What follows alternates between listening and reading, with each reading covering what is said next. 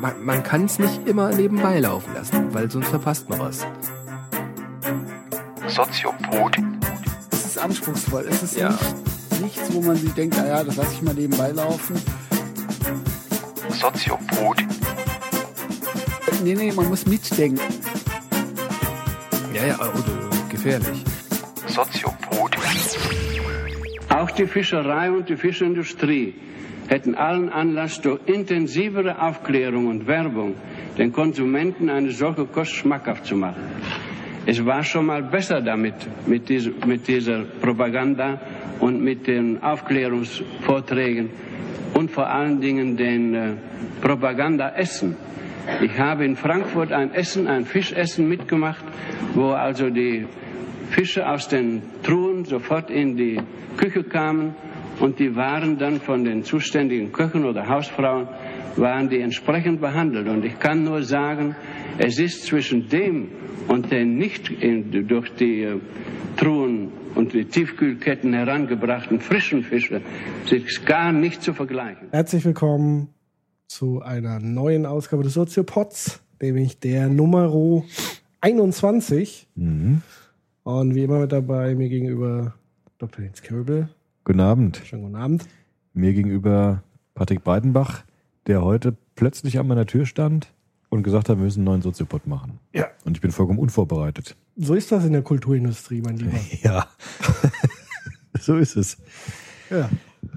Ähm, genau, relativ spontan, aber wie versprochen, äh, die bereits angekündigte Ausgabe zum Thema Propaganda.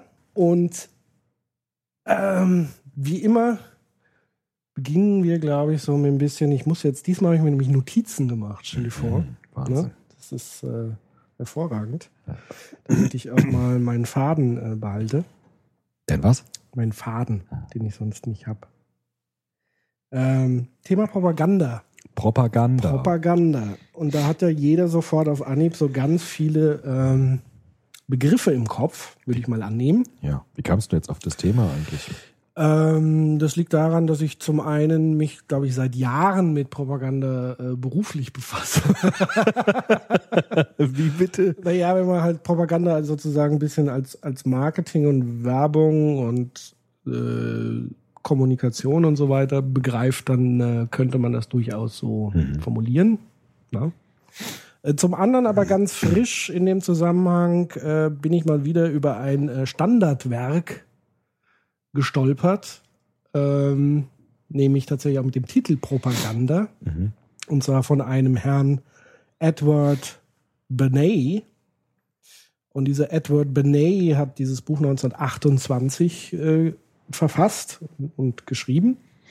Und das war zufällig ein Neffe von Sigmund Freud.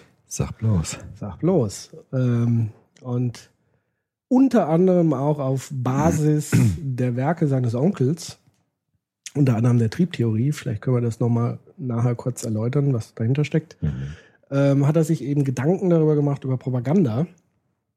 Und vielleicht bevor man sozusagen nochmal auf den Begriff eingeht, zum Einstieg mal ein sehr provokantes Zitat aus seinem Buch, ähm, was ich hier mal vorlesen möchte. Da musst du jetzt aufmerksam zuhören Ja, ja, und ja. sozusagen dir schon innerlich äh, deine Gedanken dazu machen. Also ich finde es zumindest sehr provokant. Also es beginnt. Die bewusste und intelligente Manipulation der organisierten Gewohnheiten und Meinungen der Massen ist ein wichtiges Element in der demokratischen Gesellschaft. Wer die ungesehenen Gesellschaftsmechanismen manipuliert, bildet eine unsichtbare Regierung, welche die wahre Herrschermacht unseres Landes ist.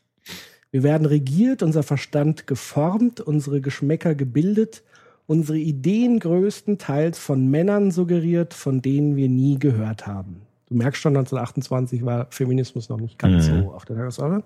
Also äh, weiße Männer regieren ähm, die Welt. Es geht aber weiter. Dies ist ein logisches Ergebnis der Art, wie unsere demokratische Gesellschaft organisiert ist. Große Menschenzahlen müssen auf diese Weise kooperieren, wenn sie in einer ausgeglichenen, funktionierenden Gesellschaft zusammenleben sollen. In beinahe jeder Handlung unseres Lebens, ob in der Sphäre der Politik oder bei Geschäften, in unserem sozialen Verhalten und unserem ethischen Denken werden wir durch eine relativ geringe Zahl an Personen dominiert, welche die mentalen Prozesse und Verhaltensmuster der Massen verstehen. Sie sind es, die die Fäden ziehen, welche das öffentliche Denken kontrollieren. Aha. Aha. Das lassen wir jetzt erstmal so ein bisschen auf uns wirken. Aha.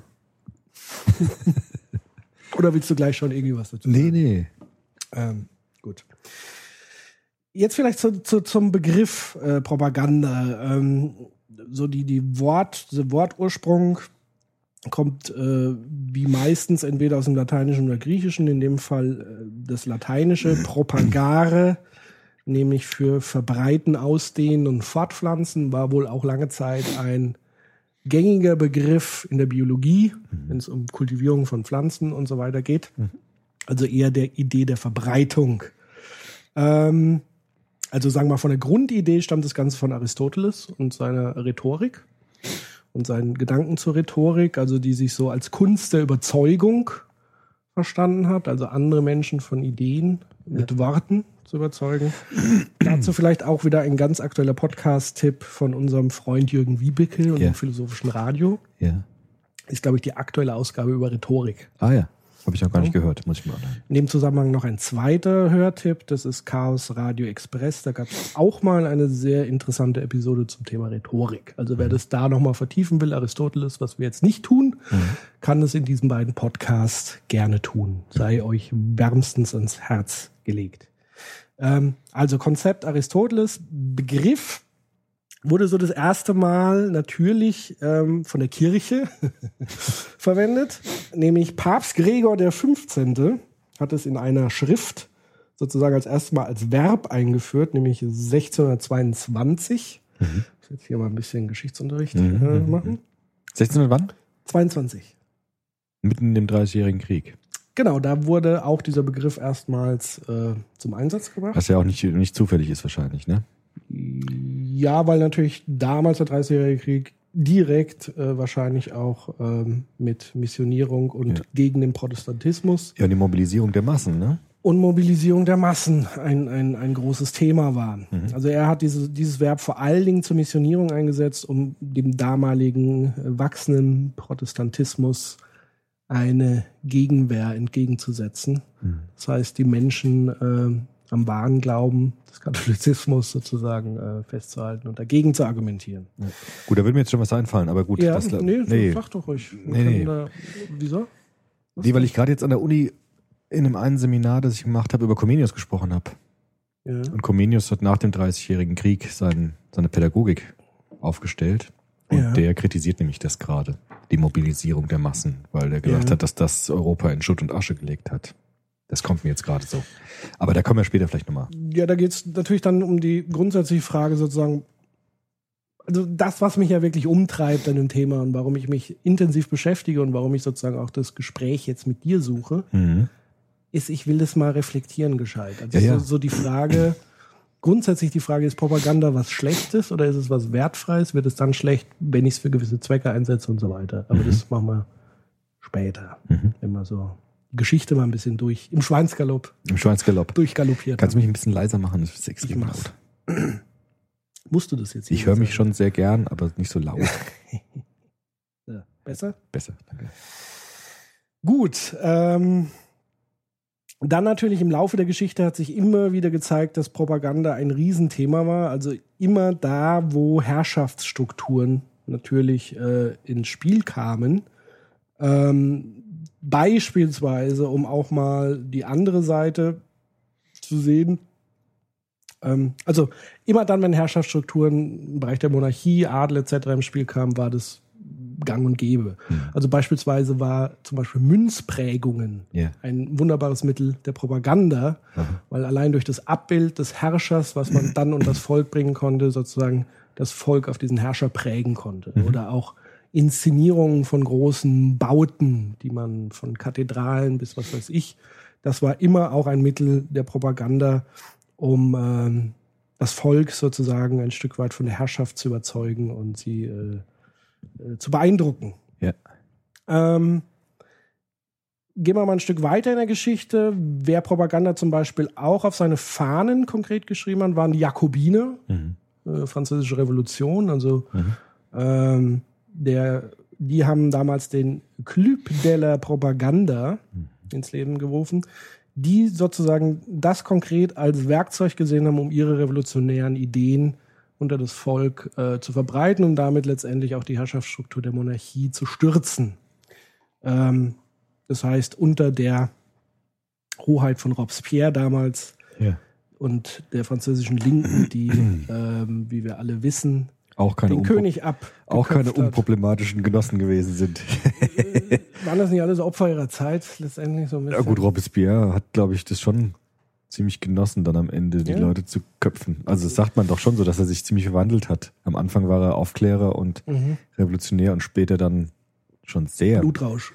sehr, sehr viel Engagement in der Klinge gehabt hat. Ja gut, ich nehme an, wenn viel Blut flie- fließt, verändert das auch so ein Stück weit Glaube ich auch. äh, die Psyche. Das glaube ich auch. Ne? Ähm, also das war so französische Revolution. Jetzt können wir natürlich, natürlich weitergehen äh, entsprechend. Ähm, da, wo wir so langsam in die Zeiten von Bernays kommen. Also wie gesagt, der Propaganda das Buch 1928 geschrieben. Bernays war sozusagen so ein Typ, das war so der erste PR-Berater, Public Relations Berater. Der hat auch den Begriff Public Relations erfunden sozusagen oder geprägt, ähm, indem er gesagt hat, Propaganda ist eigentlich so ein Stück weit auch verbrannt vom Begriff her. Wir brauchen was Neues. Und er hat es eben Public Relation genannt, also die Beziehung mit der Öffentlichkeit. Ja. Und er hat es auch nochmal sehr stark abgegrenzt von, von dem Begriff der Werbung, wo er gesagt hat, Werbung ist eigentlich, wenn ich sozusagen frontal Menschen mit Botschaften beschalle. Und Public Relations war für ihn sozusagen Netzwerkarbeit. Okay. Also das heißt, ihm war immer wichtig, prominente Menschen von einer Idee zu überzeugen, weil automatisch daran Gruppen hängen, die dem folgen und das sozusagen über Bande somit ein Stück weit in die, in die Massen getragen wird. Und über Inszenierungen Dinge in die Masse getragen wird. Also äh, und zwar hat er dafür eine amerikanische, für die amerikanische Tabakindustrie gearbeitet. Ja. Nämlich Lucky Strike, die Gab's die schon Marke, damals? Die gab es damals schon. Und die kamen zu ihm und sagt, Mensch, Edward, wir haben ein Problem. Ähm, wir müssen mehr Zigaretten verkaufen. Und äh, kannst du uns nicht helfen?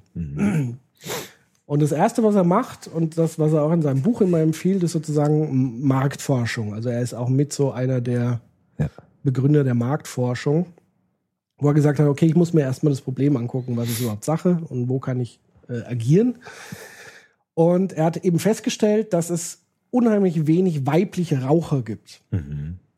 Weil sozusagen Rauchen immer so eine, eine stark männliche äh, Betätigung war. Und da hat er gemeint, da kann man doch irgendwas machen. Und da ist ihm ein geschicktes Event eingefallen. Und zwar war das ja auch sogar die aufkeimende Bewegung der Suffragetten, Ja. also der Feministinnen. Ja. Und er hat es geschafft, eine damals sehr berühmte Feministin, Name habe ich jetzt gerade nicht parat, ähm, zeigt ja auch wieder, sagt ja auch wieder was. Was? Ja, dass ich die Männernamen kenne, aber die so, Frauennamen ja, gut. äh. Okay. Und die hat er eben überzeugt zu sagen, ähm, Mensch, wir machen doch Folgendes. Die Männer, die dürfen rauchen, aber Frauen nicht. Äh, da müssen wir doch mal ein Exempel statuieren. Und er hat irgendwie eine, eine Parade genutzt in den USA, eine große in New York, wo er Frauenrechtlerinnen äh, mit Zigaretten bestückt ha hat, die dann sozusagen als Fackeln der Freiheit getragen wurden. Also sie haben quasi rauchend, fa rauchende Fackeln der Freiheit. Und es war ein unglaublicher Skandal damals. Das heißt, das ist durch die ganzen Gazetten gerauscht. Äh, wie kann man nur und so weiter und gleichzeitig aber eben dieses feministische Symbol und die Frauen hat es letztendlich anscheinend tatsächlich auch mit animiert, dann äh, mehr zu rauchen. Also das ist so ein Beispiel, wie er durch ein geschicktes Netzwerken, also der Mann von dieser Feministin war zufällig auch Reporter, ich glaube bei der New York Times, also der großen Zeitung. Die hat er also alle so zusammengefädelt, dass letztendlich da ein großer Medienhype um dieses Thema äh, rum stattgefunden hat und damit auch Verhalten bewusst der Massen beeinflusst hat. Okay. So. Jetzt kam dann eine äh, unangenehme Episode in der Geschichte, nämlich äh, Goebbels. Ja. Von dem es heißt, er habe dieses Buch auch in seiner Privatbibliothek äh, stehen gehabt. Natürlich. Vom Neffen von Freud. Ja, ich meine, Bernays war selber Jude. Mhm.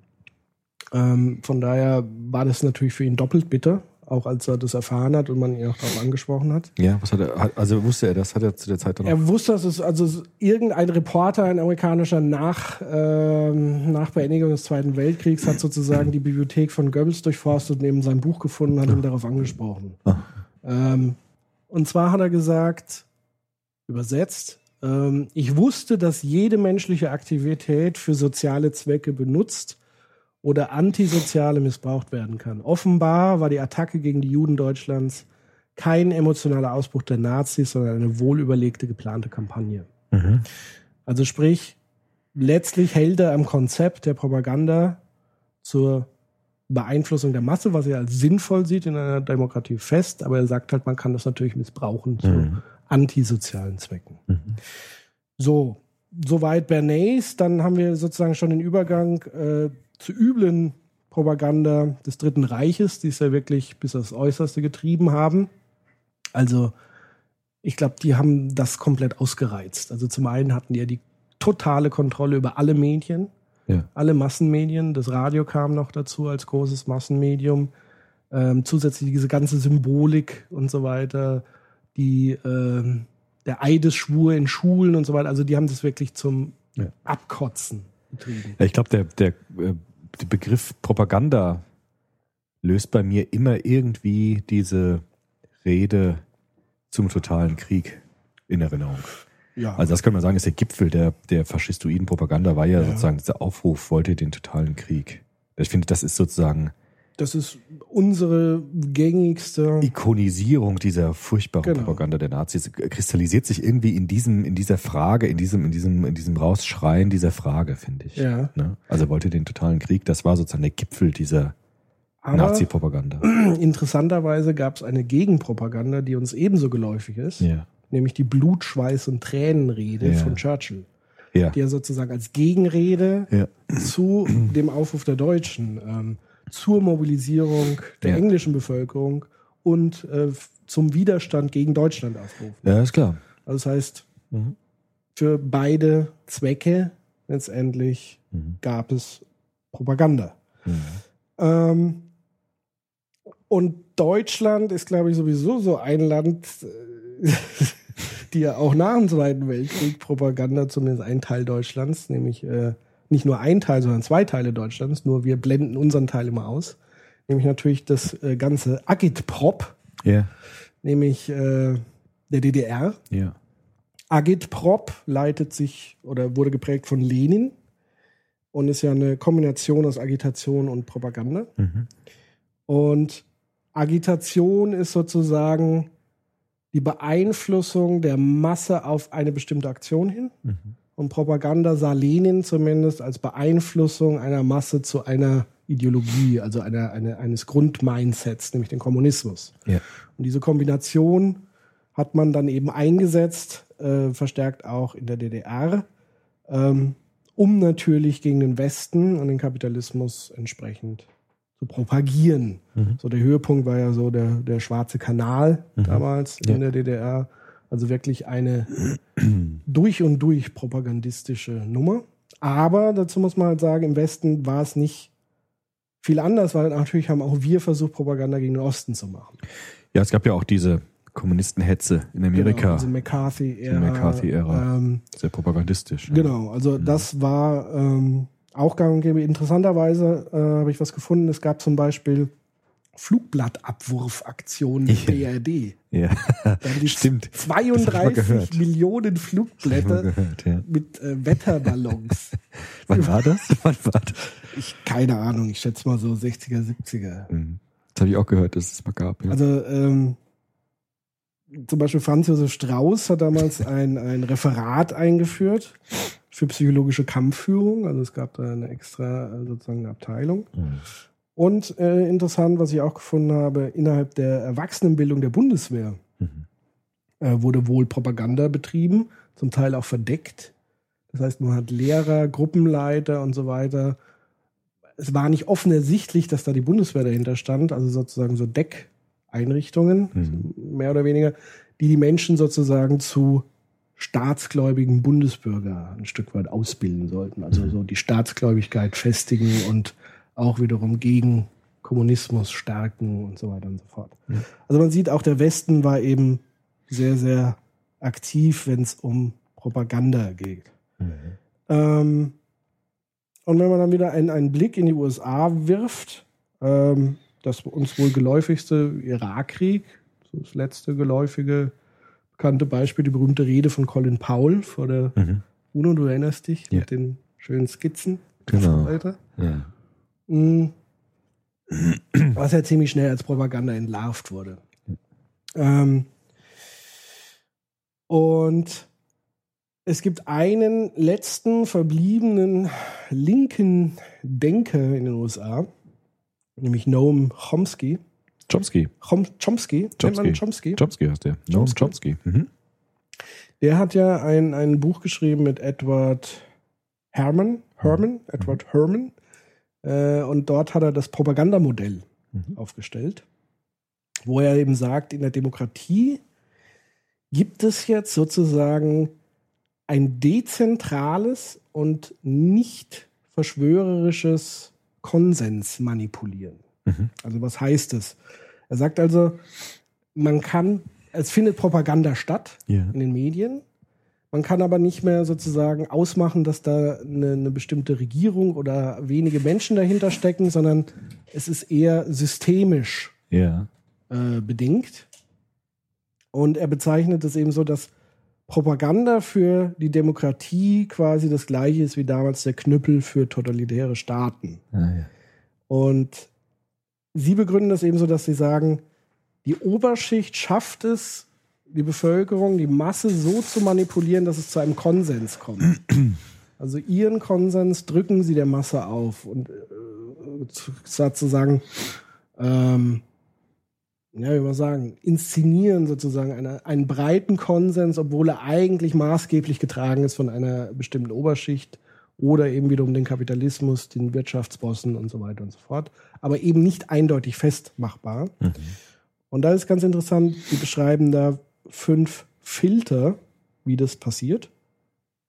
Ähm, und zwar der erste Filter ist sozusagen das Thema Besitzer von Medien. Und zwar sagen sie, es ist, es wird immer schwerer, einen Einstieg in ein Medienunternehmen zu machen. Also damals, wann auch immer von einer gewissen Zeit, muss ich nochmal gucken, da hat es vielleicht 3000 Dollar gekostet, um eine Zeitung zu machen. Heute fängst du halt bei Billionenbeträgen an. Das heißt also, die Einstiegshürde, das war natürlich auch vor dem Internet, das muss man halt auch nochmal beleuchten dann später, ähm, ist relativ hoch, ein, ein eigenes Massenmedium zu gründen. Die Kosten sind hoch. Und das heißt, er sagt, dass wenige Konzernkonglomerate sozusagen den Markt beherrschen und Medienimperien aufbauen.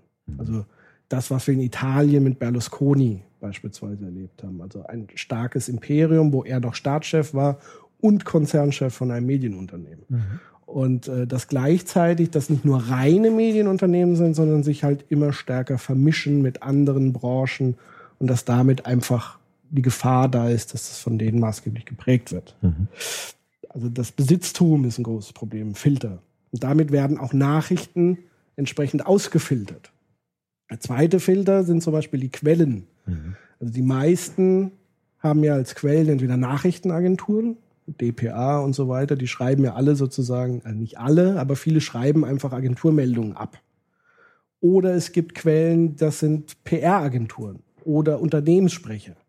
Das heißt, ich übernehme direkt sozusagen schon Propaganda oder Werbung als Quelle und habe da schon wiederum einen Filtermechanismus. drin. Der dritte ist zum Beispiel dann die Einnahmequelle. Also er schreibt, ganz am Anfang war es so, dass eine Zeitung sich komplett durch den Verkaufspreis gedeckt haben. Da gab es noch keine Werbung in Zeitungen. Heute funktioniert es nicht mehr ohne Werbefinanzierung. Das heißt aber, es gibt Werbekunden, die nur zahlen, wenn sie nicht äh, verkretzt werden. Also habe ich auch da wiederum Filter, auch wenn sie vielleicht nicht direkt Druck ausüben, ist sozusagen immer im Hinterkopf dieses Ding, oh, da haben wir einen Werbekunden, der investiert irgendwie jährlich eine Million in Anzeigen. Ja. Ähm, das, der vierte Filter nennt er FLAC. Ich weiß auch nicht, warum man das FLAC nennt. Aber das beschreibt er als negative Resonanz, die zu Folgereaktionen führen. Also sprich, das waren immer so die Klassiker, wenn bei Wetten das eine Wette war mit dem Dackel. Und am nächsten Tag hat der Dackelverband Deutschland angerufen, wie kann man nur die armen Tiere für Wetten missbrauchen? Und dann war klar. Zu Recht, aber auch. Ja, aber dann war halt klar. alles für den Dackel. Alles für den Dackel. Alles für das Tier. Dann war aber letztendlich klar, dass es nicht nochmal so eine Sendung geben wird. Das ist jetzt ein banales Beispiel, aber man stellt sich vor, es gibt irgendwie ein Aufregerthema, was auch von anderen Medien kritisiert wird. Dann ist die Gefahr groß, dass es beim nächsten Mal einfach flach fällt. Klar. ist dann wieder Schere im Kopf. Ja gut, diese Diskurse, die sozusagen wirkmächtig da. Ja, genau. werden. Ja, Genau. klar. Und den letzten Filter, den er beschreibt, und dann bin ich schon am Ende mit meinem Referat, und dann können wir in die, in die Diskussion gehen, ähm, ist Anti-Ideologien. Also er sagt, es gibt immer polarisierende Ideologien, die gerade wirken. Also er nennt das als Beispiel Kommunismus, Antikommunismus. Und die, das heißt, wenn du eine Anti-Ideologie hast, wie zur McCarthy-Zeit und so weiter, dann war das sozusagen von vornherein tabu, dann konntest du relativ schnell Gedanken abbügeln, indem du sagst, das ist kommunistisch. Ja. Und dann konntest du gar nichts mehr in der Richtung irgendwie äußern. Und Sie das, Bertolt Brecht, ne? Wie Brecht sich äußern musste vor Yep. diesem, vor diesem Gericht. genau, Mhm. und ja. viele andere auch. Ja. Und das heißt, damit erstickst du. Diskurse.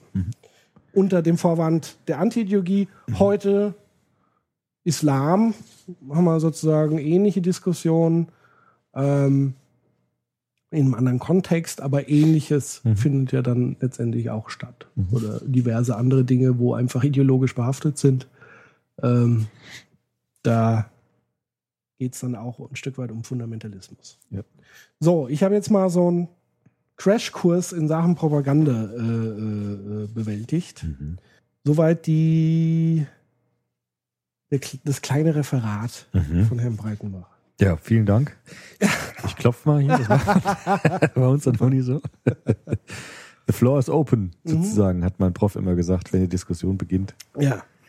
Ich will noch mal rückfragen. Also, Ja, mal. wie kamst du jetzt auf diesen Propagandabegriff? Warum hat er dich jetzt so interessiert? Also, ich meine, du standst ja heute, weiß nicht, nass bis auf die Knochen vor meiner Tür und hast gesagt, du musst jetzt unbedingt einen Soziopod machen darüber. Irgendwie äh, ausgehungert, drei Tage nicht geschlafen. Wie Ja. kam wie, wie kam es jetzt dazu? Was, warum ich das machen will? Mhm. Also, warum, was sich am Thema jetzt dann so doch so äh, ergriffen hat? Na gut, das hast du mich am Anfang schon gefragt. Ja. Also zum einen interessiert es mich einfach natürlich äh, in meinem beruflichen Kontext. Mhm. Ähm, zum anderen hat mich extrem der Bernays äh, nochmal so ein Stück weit, weil er sehr klar schreibt. Also wenn du das Buch liest, da könntest du sagen, das, das schreibt er heute. Ja.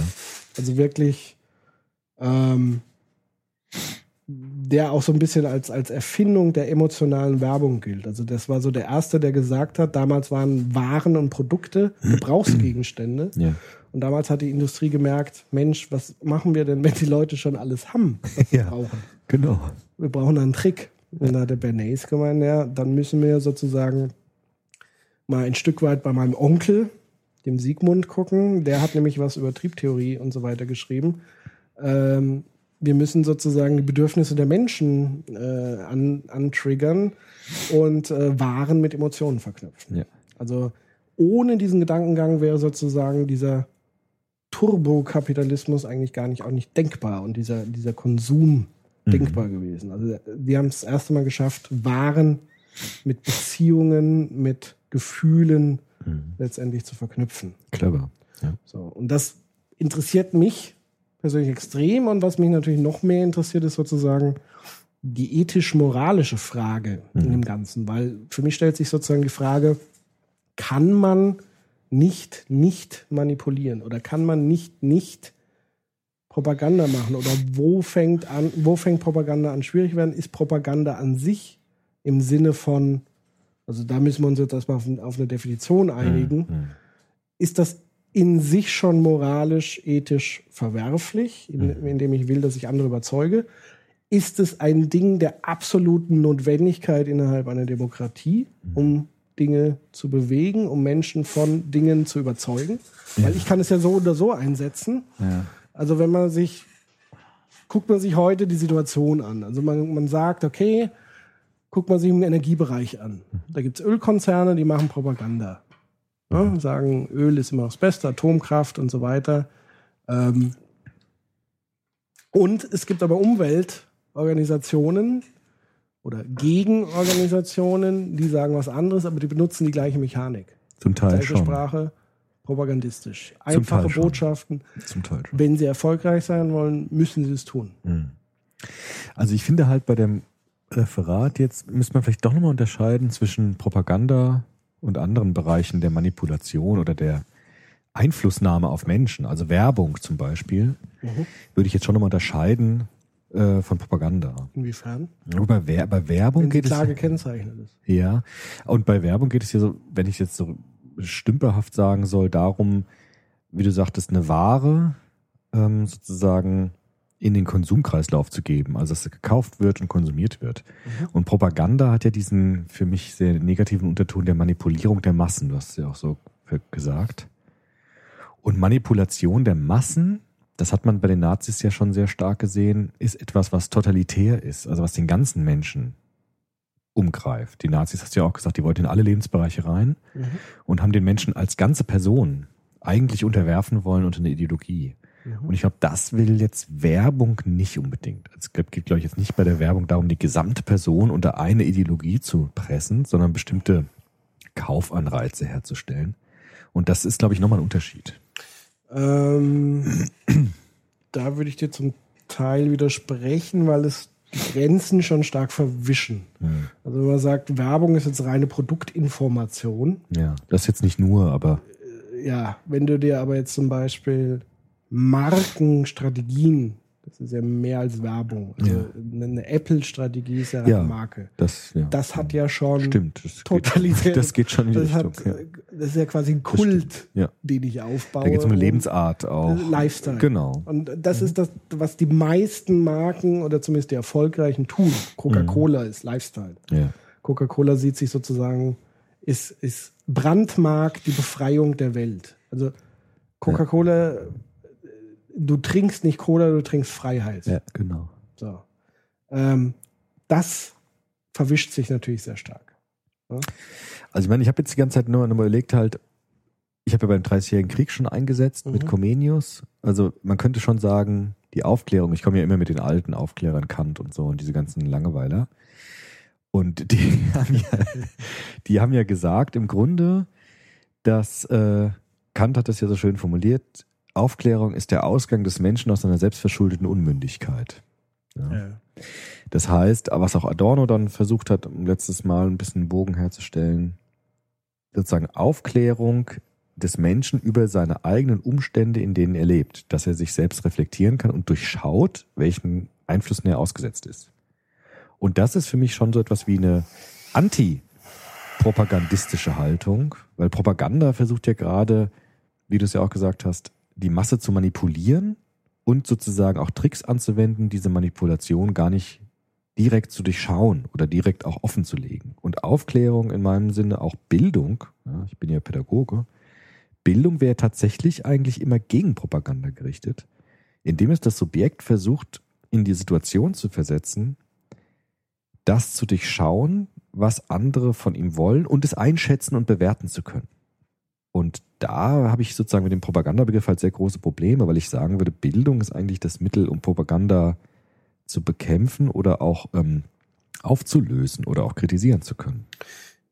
Ja, also von daher ist sozusagen der Propagandabegriff und die, die Abgrenzung extrem Mhm. spannend. Also Mhm. Es gibt nicht die Definition. Mhm.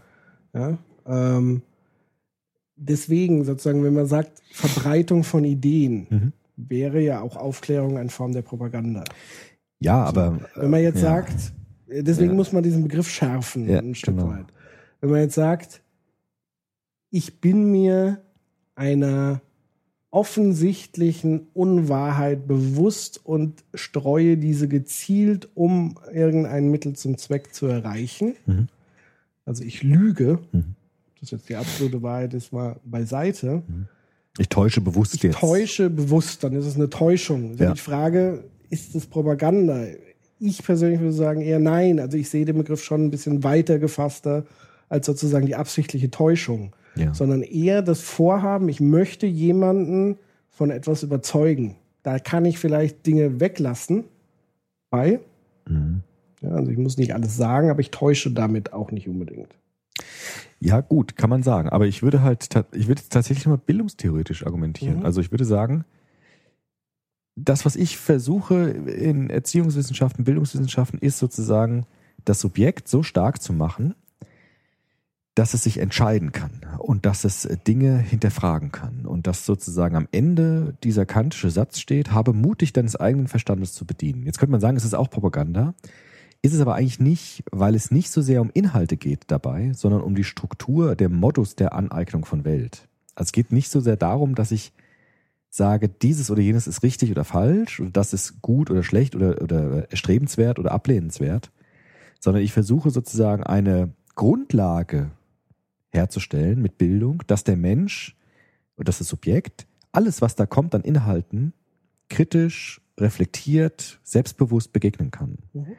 Und deshalb setzt Bildung gewissermaßen vor dieser inhaltlichen Manipulation an.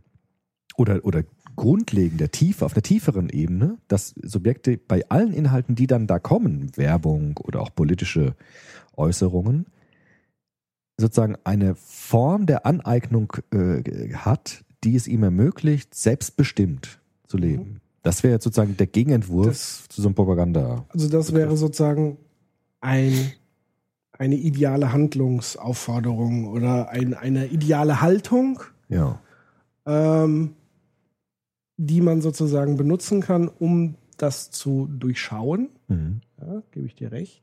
Also auch mit, mit, dem, zum Beispiel mit, mit dem Irakkrieg, ne, was, der, was du gesagt Ja. hast mit Paul. Da gab es ja auch sehr gebildete Menschen, würde ich sagen, die sofort durchschaut haben, Ja. was da ist. Und gar nicht jetzt unbedingt gesagt haben, das Gegenteil ist richtig, sondern gesehen haben, wir müssen uns angucken und prüfen, ob das denn stimmt, was der sagt und was daraus folgt. Mhm. Und das finde ich wichtig. Also zu gucken, wie gehe ich mit dem um, was mir da entgegengebracht wird. Mhm. Erstmal ganz unabhängig von den Ja, Inhalten. ja, aber das, das würde ja bedeuten, um das wirklich zu erfüllen zu können, bräuchten wir sozusagen einen idealen Zustand, dass mir alle verfügbaren Informationen zugänglich gemacht werden. Nicht unbedingt. Also ich kann ja sagen, ich weiß gar nicht, welche Informationen da kommen. Aber ich möchte, dass du in eine, Situa in eine Lage versetzt wirst, wirst, mit den Inhalten, die dann kommen werden, von denen ich vielleicht noch gar nicht weiß, welche das sein, sind, sein werden, in einer produktiven Weise, kritischen Weise umgehen kannst. Naja, aber ich kann ja sozusagen Inhalte nur überprüfen, wenn ich sozusagen ein Gegenstück dazu habe, mit dem ich vergleichen kann. Also wenn Colin Powell eine Aussage trifft und ich habe kein Gegenpart, dann kann ich das nicht überprüfen. Dann muss ich das hinnehmen. Also ich brauche irgendwas, was ich dagegen setzen kann. Ich brauche Augenzeugenberichte, die was ganz anderes sagen. So war es ja. Ja. letztendlich. Also du brauchst Ja, ja. immer ein, eine Gegenthese Ja gut, zur das stimmt. vorgebrachten. Das Und stimmt. das meine ich halt. Das heißt, je mehr Informationen ich aus verschiedensten Quellen zur Verfügung habe, desto besser kann ich sozusagen, ähm, wenn ich sozusagen sage, Bildung ist eher so eine Art Filter für Propaganda. Weil meine These ist, eine Welt ohne Propaganda gibt es nicht. Egal Ja. wie forciert, wie stark. Also ich würde ja so sagen, das Minimum oder da, wo Propaganda schon anfängt, ist zum Beispiel in der Erziehung selbst, in der Familie. Mhm. Also was machen denn Eltern mit ihren Kindern? Ja. Sie manipulieren, wenn man es jetzt wirklich so betrachtet, indem man ihnen Verhaltensweisen beibringt, um auf gewisse Dinge zu reagieren. Nee, würde ich, nicht- würde ich nicht sagen. Sondern Ich würde, es gibt diese These, dass Erziehung auch Manipulation ist, aber ich würde, eigentlich immer. nee, ich würde, nee, würde ich nicht sagen. Sondern Erzie das ist jetzt eine Frage der normativen Erziehung, aber ich würde sagen, äh, eine, ja, aber ist schon Ah. eine interessante Frage. ist eine sehr, das ist eine ganz hochkomplexe Frage, weil irgendwie stimmt es natürlich schon, dass man natürlich versucht, auch Kinder zu beeinflussen. Trotzdem würde ich sagen, das Grundprinzip gelungener Erziehung, also aufgeklärte Erziehung, sage ich jetzt mal, ist nicht die Manipulation, sondern die Ermöglichungsbedingung von Autonomie. Also es gibt einen Pädagogen, der heißt Winfried Böhm, ganz bekannter Erziehungswissenschaftler, der sagt, Erziehung ist sozusagen das Herausrufen der Potenziale, die ein Kind hat. Zum Beispiel so etwas wie Freiheit. Das kann ich, kein Mensch kann einem anderen Menschen Freiheit geben oder propagieren oder zusprechen, sondern ich kann die Potentialität, die, die, die Ermöglichung, Freiheit verwirklichen zu können, kann ich sozusagen nur herauslocken. Also der Böhm spricht auch so von Feuer entzünden, Feuer entfachen. Und das finde ich ist ein schöner Begriff von Erziehung, weil er eben nicht sagt, ich habe jetzt Inhalte, die ich dir aufdrücke, sondern ich versetze dich in die Situation, selbst dann dich deines Verstandes, deines, deiner Vernunft, deiner Freiheit bedienen zu können, um dann zu testen, was dann dort kommt. Das ist wunderschön. Das wäre jetzt so ein Ja, das ist wunderschön in der Theorie, aber als, Ja. als pragmatischer Vater kann ich dir sagen, Okay. diese wunderschöne Theorie hört spätestens dann auf, wenn dein Kind bei Rot über die Straße rennt. Gut, klar, sicher. Aber das ist Da auch kann nicht, ich nicht erst sagen, ich Das stimmt entfalte natürlich. jetzt. Nein, natürlich. Lauf doch mal auf die Straße, Junge. Das stimmt. Ähm, und das meine Aber ich das ist damit halt. auch nicht es gemeint. Immer, ja, ja, man muss, man darf jetzt halt sozusagen nicht den Fehler machen, politische Propaganda gleichzusetzen Genau. mit Erziehungskommunikation. Aber es ist ja schon relativ klar, dass ein Großteil der Erziehungs, Erziehungs, ähm, manipulativen Charakter hat. Also wenn ich sage, lass das bitte sein, Ja. also sobald ich dem Kind Grenzen aufzeige, beeinflusse ich es, manipuliere es, forme es und so weiter und so fort. Ob das jetzt natürlich in diesem wunderschönen Potenzialentfaltungsbegriff, Mhm. natürlich widerspricht es dem, aber rein pragmatisch gesehen, wenn ich will, dass mein Kind überlebt in Natürlich. der Welt, Ja, klar. muss ich es manipulieren. Ja, aber. ich Natürlich find, ist ja, so, so sozusagen die Frage, ab welchen Stufen, ja, also es gibt ja so Sachen wie politische Erziehung. Genau. Also dränge ich der meine politische Haltung oder lasse ich sie das frei entfalten? Dränge ich der gewisse Haltung oder lasse ich da, da äh, sicherlich äh, findet es Anwendung. Aber grundsätzlich, so diese grundsätzlich, wie komme ich, wie überlebe ich? Und deswegen gibt es ja auch eine Abhängigkeit zwischen Kindern und Eltern, ist es eine sehr starke jeden Fall. manipulative Ausprägung. Ich, das stimmt natürlich. Also das ist auch äh, nicht so mit der roten Ampel ist natürlich die Frage der Freiheit da eine ganz andere, sondern da geht es ja auch darum, Freiheit zu ermöglichen, indem ich mein Kind schütze und ihm Konventionen der Gesellschaft zeige, die es ihm überhaupt erst ermöglichen, Ja, sich zu aber das ist ja das Interessante, sozusagen, die, die, die, dieser Propagandatyp, der Benet, ja, in seiner Formulierung sagt, zu sagen, ich schütze eigentlich eine Demokratie vor dem Mob, würde man jetzt bösartig sagen, also den Leuten, die halt, wenn sie irgendwie damals abstimmen könnten, sofort wieder einen König zurückhaben wollten oder sowas.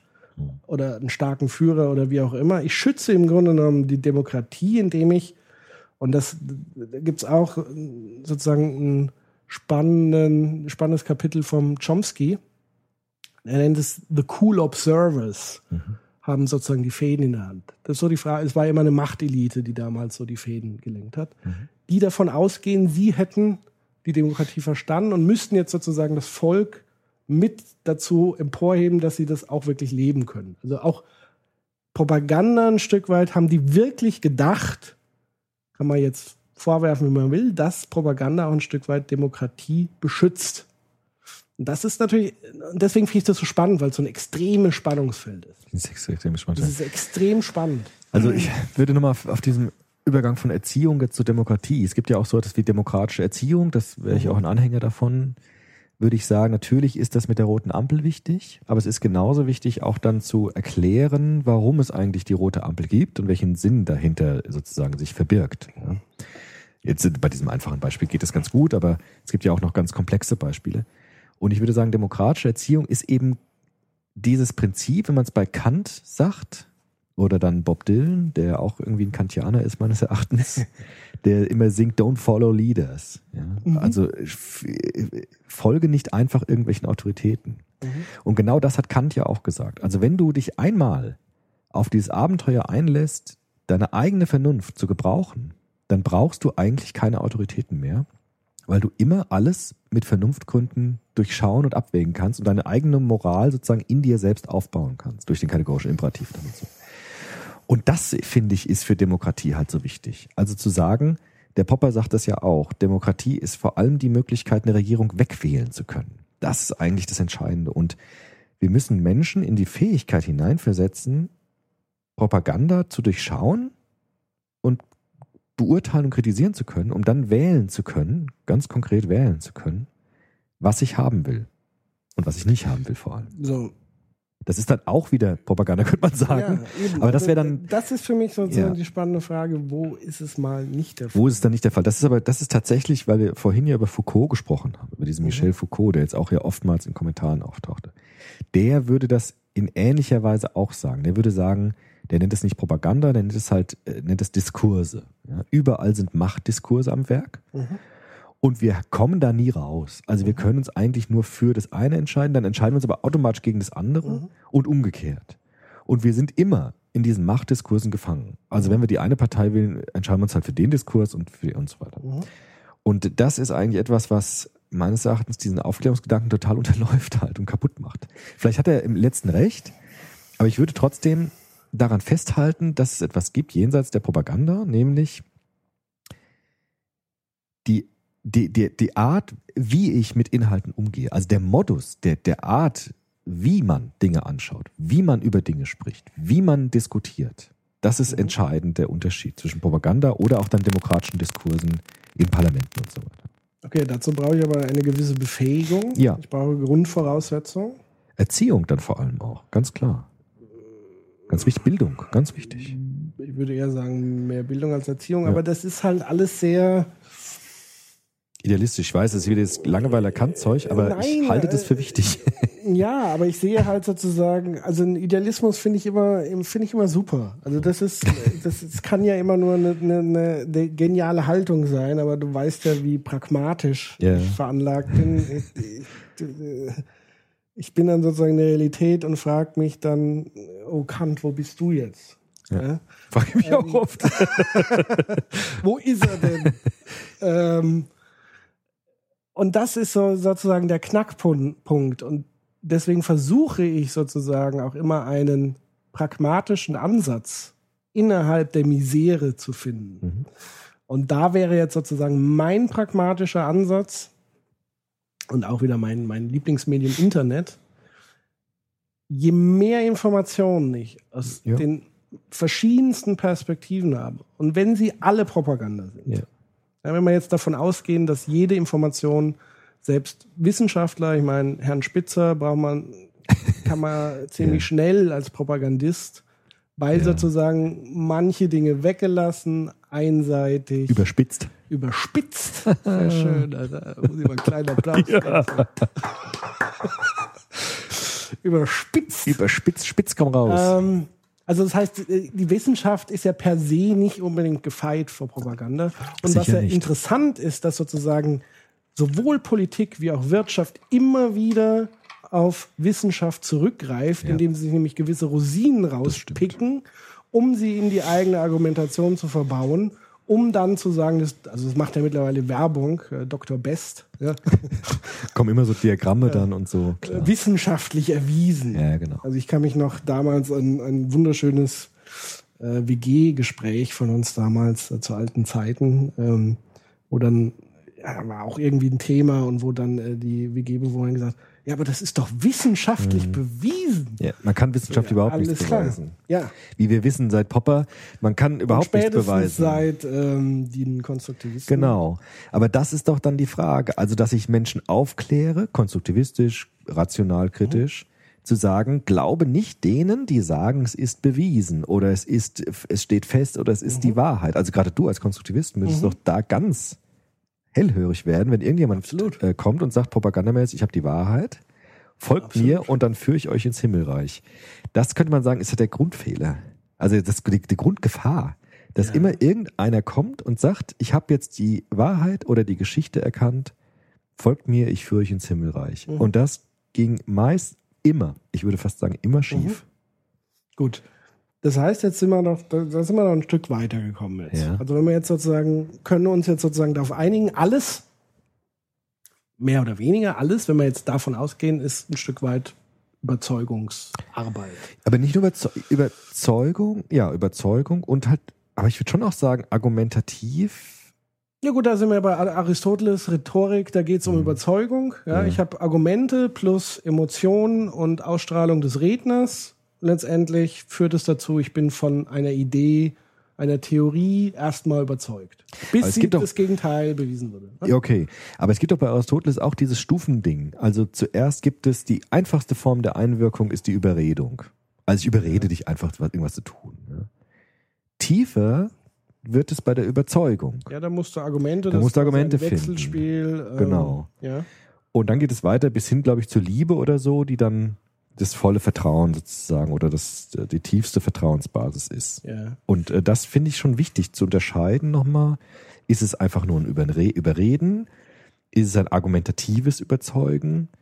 Das, glaube ich, ist, sind dann die feinen Unterschiede, die es ausmachen auch. Auch in der Politik und so. Aber letztendlich steht und fällt, also wenn wir jetzt wirklich davon ausgehen, es geht immer darum, um Überzeugung. Mhm. Immer. Ja?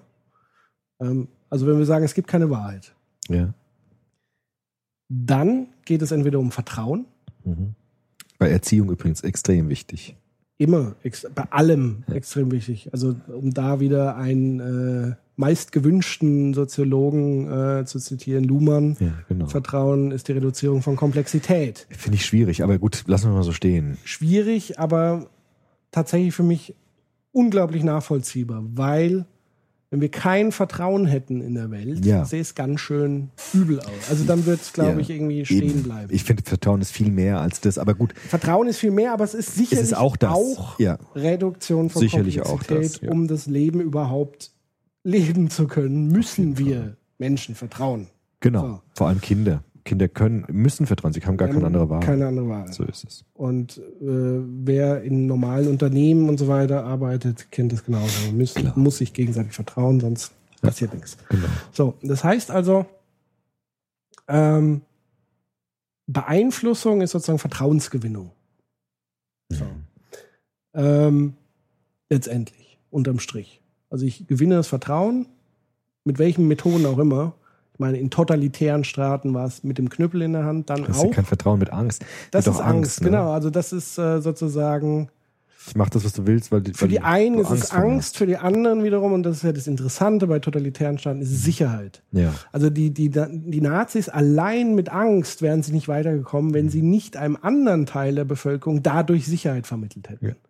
Also die haben ja gewusst, bewusst diese Polarisierung, sie haben ein Hassobjekt gehabt, Juden und alle anderen, die auch verfolgt werden, die man immer wieder gerne vergisst in dem Zusammenhang von Homosexuellen, Sinti, Roma etc. Da gab es gestern politische, bei Marschberger, ja. Mhm. Genau. Ähm, sozusagen die Ausgegrenzten runterzuknüppeln und damit das Signal an den Großteil der anderen Bevölkerung, ihr seid sicher vor, die, Ja. vor diesen äh, Bevölkerungsschichten. Ja, genau. Und das ist immer ein Wechselspiel. Und das heißt, die, die Sicherheit haben, haben auch Vertrauen Mhm. in diese Regierung oder in dieses Regime.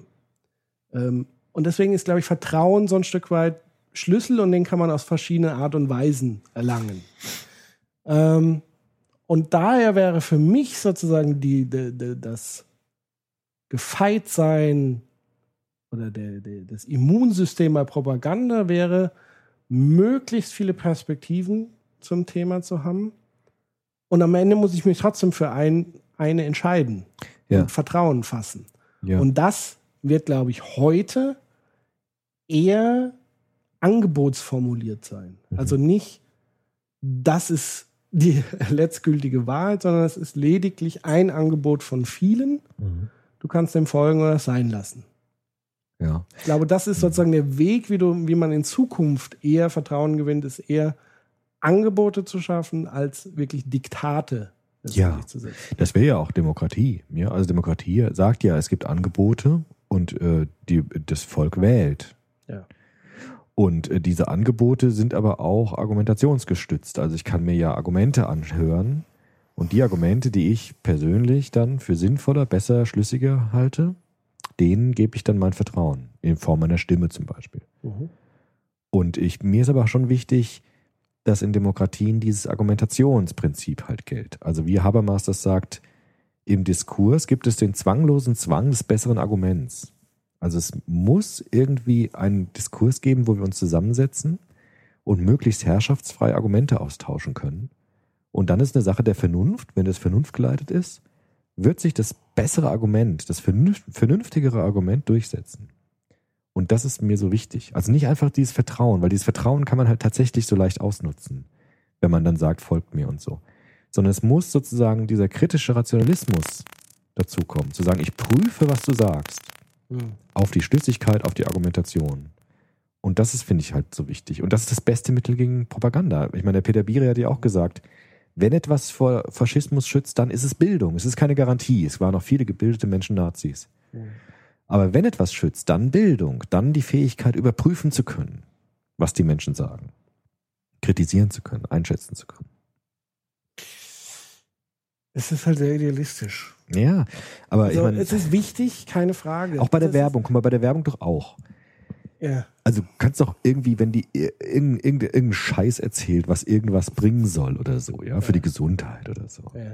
Da kann man sich doch äh, äh, wirklich, gibt es doch mehrere Möglichkeiten. Entweder ich vertraue denen jetzt, ja, dass das so stimmt, oder ich sage, na ja, ich prüfe das lieber nochmal nach oder hol mir ein paar Meinungen Ja, ein, ob das wirklich so ist. Jetzt mal ganz ehrlich. Ja.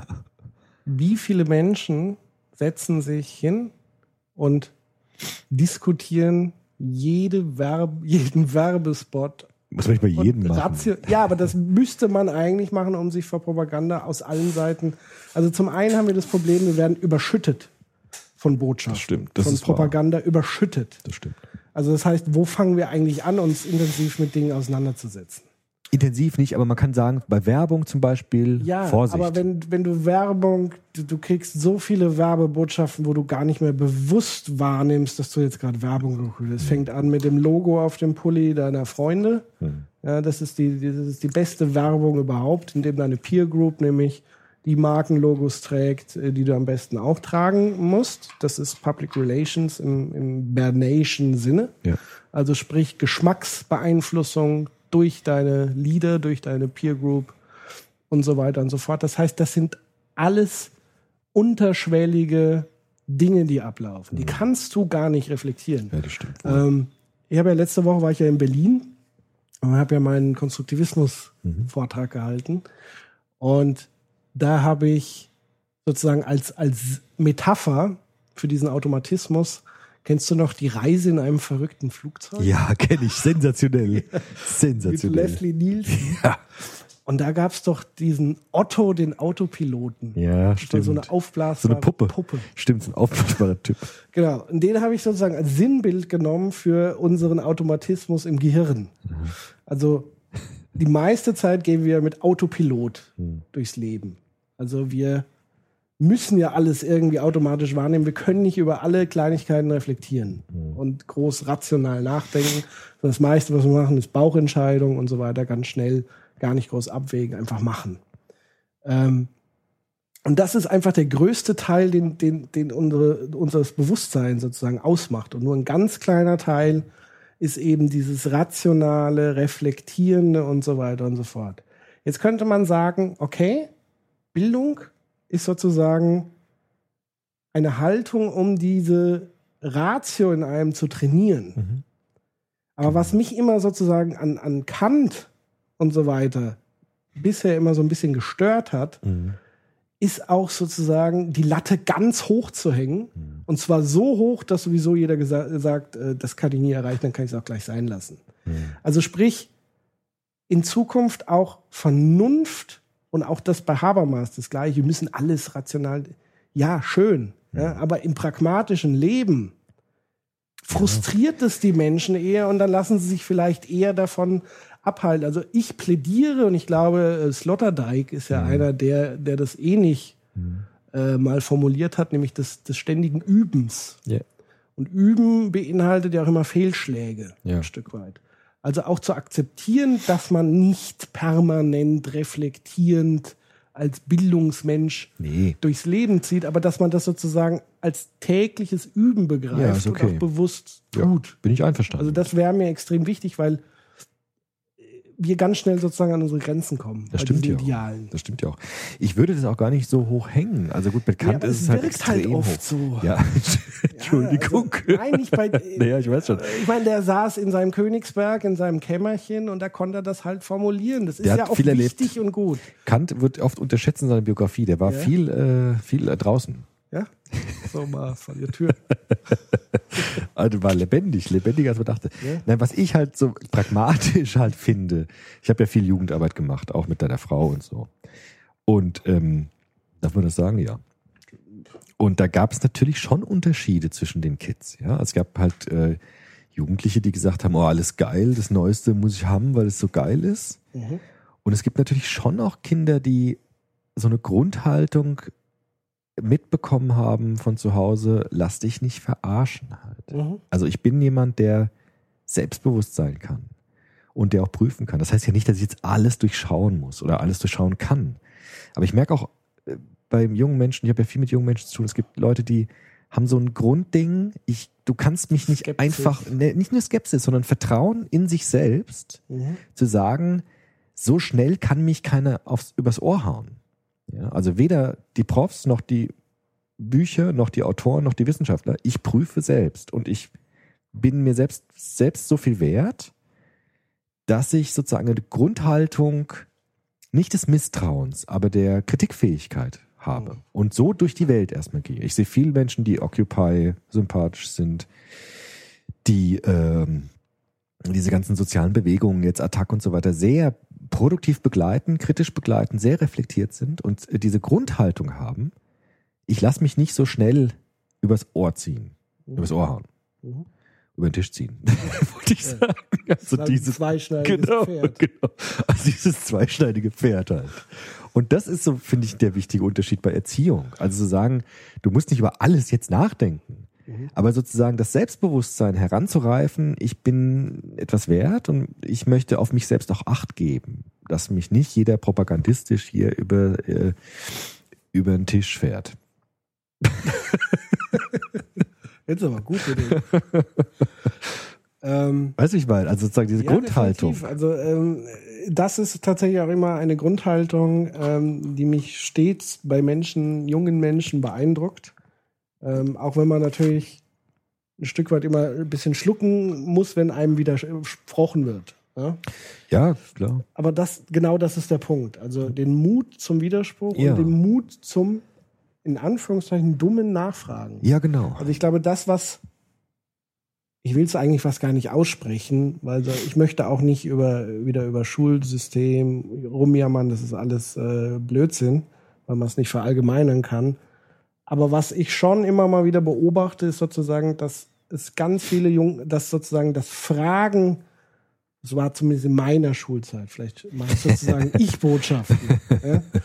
In meiner Schulzeit gab es wenig Möglichkeiten im Unterricht, wo ich kritisch nachfragen konnte. Aber Mhm. ich war umso dankbarer, wenn es die gab und es gab Lehrer, die das Mhm. zugelassen haben und wo es dann auch gut war. Ja.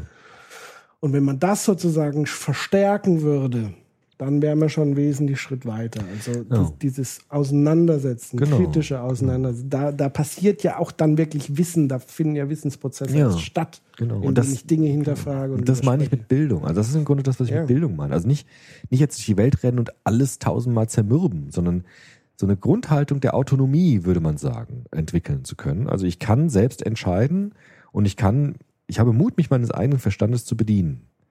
Und das ist, glaube ich, das, was Propaganda am ehesten ist. Auch das ist keine Garantie. Ja? Also Bildung hat keinen einzigen Krieg verhindert. Aber wenn es sozusagen uns ein bisschen schützt vor äh, diesen totalitären Einflüssen, dann ist es, glaube ich, das. Ja. Aber wie kann man das sozusagen befördern? Ja gut, Bildung, Bildung, Bildung, Ja, Bildung. Bildung, Bildung. ähm, Schon im Kindergarten. Nein, also ich glaube, was es ganz pragmatisch gesehen, merke ich immer in den Bildungssachen, die ich anbiete, ist der erste Schritt Anerkennung. Ja. Also, dass man sagt, der, der mir gegenüber sitzt, ist erstmal so viel wert, genauso viel wert wie jeder andere Mensch auch. Und er kann auch genauso viel wie jeder andere Mensch, hat sozusagen das Potenzial, genauso zu denken und äh, nachzudenken, kritisch zu denken, wie jeder andere auch.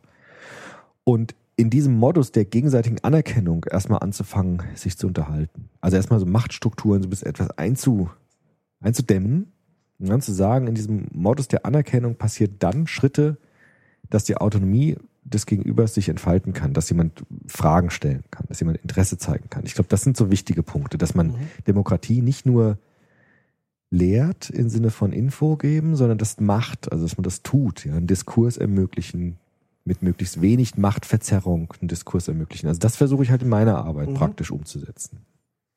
Ähm, Das zu Ja, trainieren, genau also wie du sagen wir- sagst, zu trainieren halt. genau, also das wäre doch schon wieder ein wichtiger Punkt, Stichwort Vorbilder. Hm. Ja, also wärst ja quasi ein Vorbild, indem du vormachst, wie man damit umgehen kann. Das ist jetzt natürlich meine Frage, wenn sozusagen, wir haben uns ja letzte Woche nach unserem Podcast ein bisschen über den äh, Manfred Lütz Mhm. und seine Aussage Mhm. mit den Scheinwelten, Medienwelten. Ähm, wer das mal nachhören will, Fragen an den Autor Manfred Lütz zum Thema Bluff oder er nennt es Bluff. Bluff. Ähm, Den ich aber sonst sehr schätze. Also ein interessanter ja, Mann. anscheinend ist der Rest auch gar nicht so schlimm von, Ja. von aber der Anfang war ein bisschen, für uns ein bisschen merkwürdig. Seltsam, ja. Ähm, aber wenn, wenn man sozusagen von seiner Annahme auch ausgeht, dass sozusagen die, die Medien einen Großteil unserer Realität mit Formen und auch Vorbilder transportieren. Hm. Ähm, ich will dich jetzt nicht zum Kulturpessimismus drängen, aber wo wird denn tatsächlich dieser Habermasche Diskurs, sag ich mal, in den Medien tatsächlich zelebriert? In den Medien vielleicht weniger. Also wir haben irgendwie sechs Talkshows die Woche. Hm. Ist, wäre das ein Habermascher Diskurs oder ist das einfach nur Ja, propagandistische Schreierei, wo Weiß ich tatsächlich Kommt nicht, drauf an.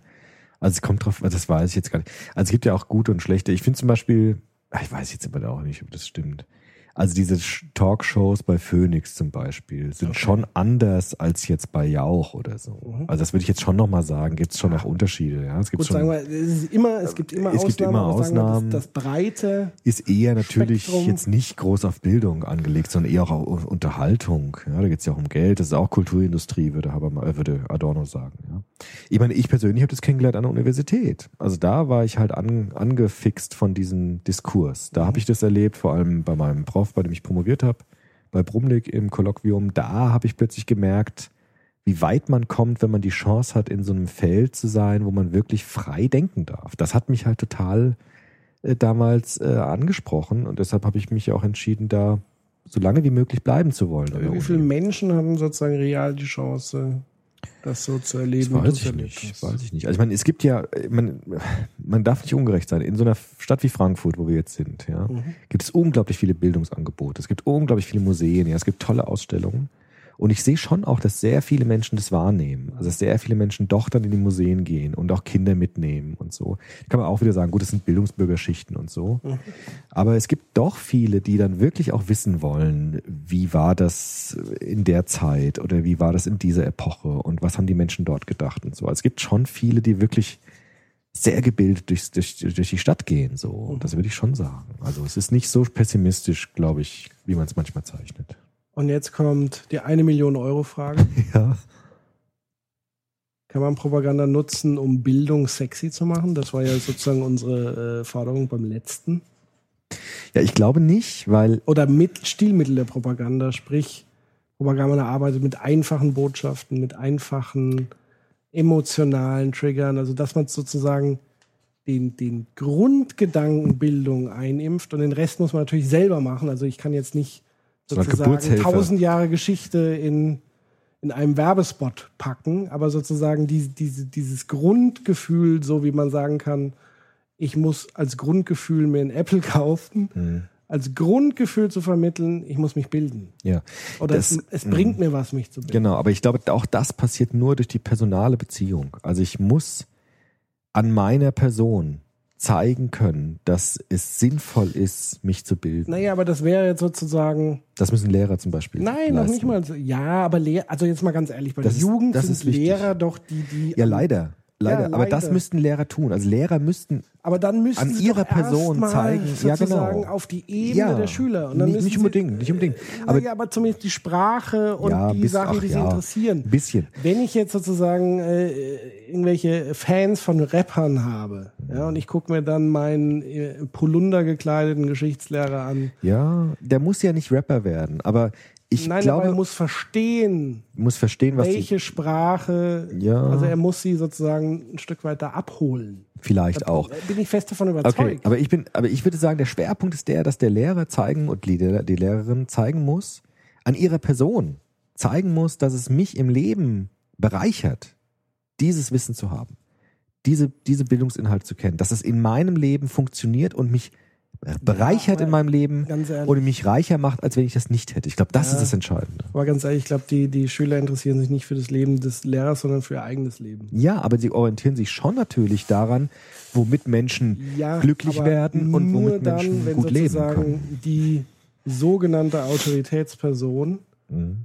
signalisiert, ich verstehe deine Lebenswirklichkeit. Das meine ich mit dieser Anerkennung, weißt du, zu sagen, wir begegnen uns hier als Menschen, die genauso viel wert sind, also die genau gleich einen Würdebegriff haben, eine Wertigkeit haben. Und jetzt beginnen wir einen Dialog. Und in diesem Dialog versuche ich anhand meiner Person dir zu zeigen, dass es sinnvoll ist, dass diese Bildung dich in deinem Leben bereichert. Ich glaube, das ist sozusagen das, das, das Grundprinzip von Pädagogik, ist zu sagen, in dieser Begegnung anhand der Person Ja. klar zu machen, dass es, wie du immer sagst, sexy ist, sich zu bilden. Ich glaube, das ist das äh, Mittel, äh, wie Pädagogik funktioniert. Das funktioniert in der Erziehung ja auch so. Ja. Ja. Äh, Bei Kindern, mit den eigenen Kindern auch. Ja. Ich versuche es mal mit einem anderen Beispiel. Mhm. Ich will ja so ein bisschen das schmackhaft machen. Ja. Weil das, das wäre so auch wieder ein Gegenmodell zu Propaganda dann an der Stelle. Ja. Ja, also um dir nochmal das ein bisschen schmackhafter zu machen, es gab ja mal diesen äh, großen, zumindest eine Zeit lang gehypten Film Dangerous Minds. Erinnerst du dich? Michelle Pfeiffer als Oh ja, stimmt. Tiefe Ich hole 90er. jetzt, ich hol jetzt die uralten Filme aus, die wahrscheinlich ein Großteil unserer Hörer überhaupt nicht kennen. Weil sie der war aber auch ganz schön, fandst du ihn gut? Nein, er war nicht. Er Ich war, fand ihn ziemlich kitschig, ehrlich er war gesagt. kitschig. Weil Jetzt, wo sie es mit einem anderen äh, Film Ja. kommen, Wag the Dog, kitschig. Ja, okay. Kitschig, kitschig. Natürlich ist es kitschig. Weil es funktioniert. Das, das Für die sind Stil. Ungebildeten. Ne, du nennst sie Nein, das ungebildet. jetzt Spaß. Ich nenne sie Menschen, die sozusagen auf, auf äh, sozusagen eine archetypische Sprache reagieren, wie Jung es vielleicht formulieren würde. Also es gibt Archetypen in uns, das ist eine Sprache, die alle verstehen. Mhm. Sinnbilder, die alle verstehen. Und damit arbeitet auch dieser Film. Wake the Dog. Nein, Dangerous Minds. Dangerous Minds. Wag the Dog, äh, da kam dieses kitschig, weil da Ja. gibt es eine Szene. Also Wag the Dog unbedingt empfehlenswert zur Propaganda. Ja, ja, das genau. Ist der Genau. Propagandafilm Der verflüssigt es. überhaupt. Genau. Es gibt vielleicht noch einen zweiten, der ähnlich auf ähnlichem Niveau ist. Das ist äh, Thank You for Smoking. Mhm. Äh, auch unbedingt angucken im, im Zuge. Aber Wag the Dog ist ein, ein sensationeller Film. Und da ging es darum, ähm, wo ein Hollywood-Regisseur ein äh, Krieg inszeniert hat, um abzulenken, dass der Präsident im Weißen Haus kleine Kinder angefasst hat. Mhm. Und der inszeniert dann sozusagen einen Krieg gegen Albanien, weil Albanien hatte die Bombe. Und dann so, wieso hat Albanien die Bombe? Ich habe es im Fernsehen gesehen. Ja. Ähm, und da gibt's diese Szene, wo dieses albanische Mädchen durch Trümmern läuft. Ja, die Bomben schlagen ein und es hat ein kleines geschecktes Kätzchen auf der Hand. Und dann sagt der eine, ja, ist das nicht ein bisschen kitschig? Und dann rastet halt dieser Produzent. Kitschig, kitschig. nee, Quatsch, das war bei der, bei der Rede. Aber auf jeden Fall, egal, wir schweifen ab. Kitschig funktioniert. Ja, also Emotion. Und auf Dangerous Mind zurückzukommen, das war ein Film, der einem vermittelt hat, dass Bildung ein Stück weit sexy ist, Ja. weil es sozusagen diese Underdogs Ja. dort abgeholt hat in Ja. den Lebenswelten, indem sie Texte ihrer Musik genau. besprochen, interpretiert. Und das ist doch das, was ich meine. Ja, aber das meine ich auch. Aber dann muss ich doch, wenn ich sage, die, diese Welt wird zugeschüttet mit Propagandastilmitteln, Mhm. da muss ich doch im ersten Schritt mich auf dieses Niveau begeben, um überhaupt Menschen in, in, in großer Anzahl zu erreichen, um sie davon zu überzeugen, bei Ja. all der Konkurrenz von Lifestyles, Ja. zu sagen, Mensch, Bildung, das ist ein Lifestyle, guck dir den mal an.